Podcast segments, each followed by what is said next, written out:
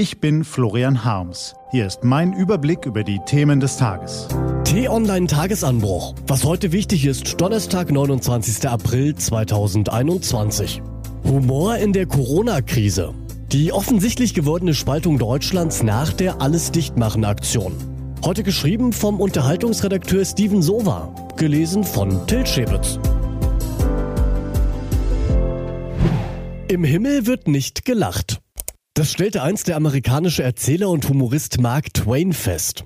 Was auf den ersten Blick befremdlich wirken mag, folgt einer einfachen Logik. Das Elend der Welt wäre ohne Lachen nicht auszuhalten. Im Himmel hingegen herrscht Friede, Freude, Eierkuchen, da braucht kein Mensch das Lachen. Das Lachen. Dieses befreiende, oft erlösende Ventil, das den Druck des Alltags, die Sorgen der Welt, all den Ballast des Menschseins für einen Moment entweichen lässt, ist schwer geworden. Mir ist nicht bekannt, dass Deutschland inzwischen der Himmel auf Erden ist. Und dennoch, jedes Lachen steht gegenwärtig unter besonderer Beobachtung. Es herrscht Humorstarre. Spätestens seit Beginn der Pandemie verharrt unsere Gesellschaft in unterschiedlichen, voneinander getrennten Humorlagern. An deren Frontlinien gerät auch der Humor immer mehr unter Beschuss. Die Alles Dichtmachen Aktion von rund 50 Schauspielerinnen und Schauspielern hat das soeben erst bewiesen. Ich persönlich halte nichts von dieser Kampagne, mehr noch, Teile davon stoßen mich regelrecht ab. Doch ich habe meinen Ärger nicht direkt raus in die Welt geschrien, sondern erst einmal recherchiert. Ich wollte verstehen, welche Motivation hinter der Aktion steckte und welches Ziel sie verfolgte, denn das war ja nicht klar zu erkennen. Missbilligen der Corona-Politik? Aufmerksamkeit für die Nöte von freischaffenden Künstlern in der Pandemie? Medienkritik? Oder irgendwie von allem ein bisschen? Vermutlich war auch diese Unschärfe ein Grund, warum die Schauspielerinnen und Schauspieler schnell in die Ecke der Querdenker gestellt wurden, die die Aktion prompt für ihre Zwecke instrumentalisierten. Und damit sind wir bei dem Punkt, der in der Humorarbeit so wichtig ist. Dem Ziel.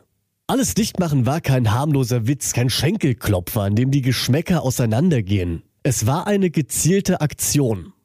Mag sie in den hintersten Winkeln ihrer Inszenierung auch einen wahren Kern gehabt haben, scheiterte sie spätestens dann, als sie eines der Grundgesetze der Humorarbeit missachtete. Tritt immer nach oben, nie nach unten. Einige der Schauspieler haben das Leiden infizierter Menschen lächerlich gemacht und dabei ihr Ziel aus den Augen verloren. Das war geschmacklos und diskreditierte ein Unterfangen, das in anderer Form seine Daseinsberechtigung gehabt hätte. Inzwischen sind sieben Tage vergangen und ich habe viel über die Aktion, die uns die Spaltung unserer Gesellschaft so anschaulich vor Augen führte, nachgedacht. Zum Beispiel habe ich mir vorgestellt, wie der Babylon Berlin-Star Volker Bruch auf einer Bühne steht und seinen Ohne Angst habe ich Angst Beitrag vorträgt. Vielleicht hätte ein guter Regisseur daraus tatsächlich ein wirkungsvolles Theaterstück entwickelt. Humor hat die Kraft, Menschen miteinander zu verbinden. Das Publikum in einem Theatersaal mag in seinen politischen Ansichten getrennt sein, lacht und applaudiert, aber gemeinsam. In Corona-Zeiten gibt es diese Art von Humor für die Mehrheitsgesellschaft nicht. Selbstverständlich gab es schon immer Komiker, mit denen eher linke Bürger mehr sympathisieren, und es gab Entertainer, die von eher konservativen Lagern verehrt wurden. Doch in den Echokammern digitaler Sphären kommt es zu keiner Vermischung mehr. An die Stelle des konstruktiven Austausches tritt ein immer wiederkehrender Shitstorm, der uns aus den sozialen Medien entgegenschwappt. Grundiert in Schwarz und Weiß. Die fehlenden Zwischentöne werden zum Problem. Wie kommen wir da wieder raus? Die Lösung, fernab der Öffnung von Theatern, Kinos und Kunstbühnen, kann nur lauten, mehr Gedankenexperimente wagen. Jeder von uns steckt in einer Blase. Das müssen wir uns eingestehen. Jeder erlebt die Pandemie anders und jeder geht anders damit um. Aber es geht leichter, wenn wir dabei auf andere Menschen Rücksicht nehmen. Mein Tipp an alle Verdrossenen lautet also, lassen Sie Ihren Groll verfliegen und blicken Sie über den eigenen Erfahrungs- und Geschmackshorizont hinaus.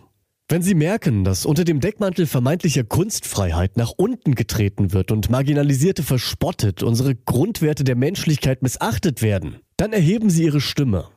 Aber wählen Sie die Sprache der Versöhnung oder die des Humors. Denn Humor ist, wenn man trotzdem lacht. Was heute wichtig ist. Die T-Online-Redaktion blickt für Sie heute unter anderem auf diese Themen. Spahn spricht über die Corona-Lage.